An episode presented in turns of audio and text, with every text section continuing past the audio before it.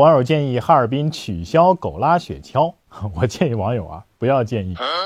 网友的理由是呢，这么冷的天儿干这么重的活儿好可怜。我看了一下，确实啊，一次有时候拉几个人，一拉拉一天，天天都得拉，确实可怜。可这年头谁不可怜呢？农民工在工地干一天活儿辛不辛苦？怎么办？取消农民工吗？出租车司机、环卫工、外卖小哥呢？要不要都取消？假设我们一刀切的取消了狗拉雪橇，那靠狗拉雪橇挣钱的这些人怎么办呢？失去收入来源之后，这些拉雪橇的狗，你还指望他们会当宠物继续好好养着吗？还是说卖给这些爱犬人士？你愿意买吗？你愿意花多少钱买呢？好一点的可能成为流浪狗，往坏处想，大概率会进狗肉铺吧。我就不说要不要取消牛耕地呀、小白鼠做实验了。退一万步讲，即便是出于对这些狗狗的同情。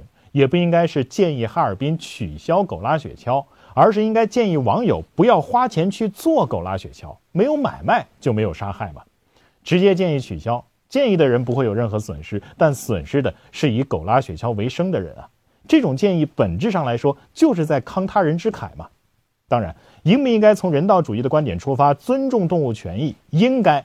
我们可以建议相关的部门和景区啊，加强对动物的保护和管理嘛。采取必要的措施来减轻动物的负担和压力，比如说限制乘坐人数，规定一次就只能拉一个人，或者说只能拉十四岁以下的小孩儿，或者我们就从自己做起，拒绝消费，或者说至少拒绝成人多人乘坐，你觉得呢？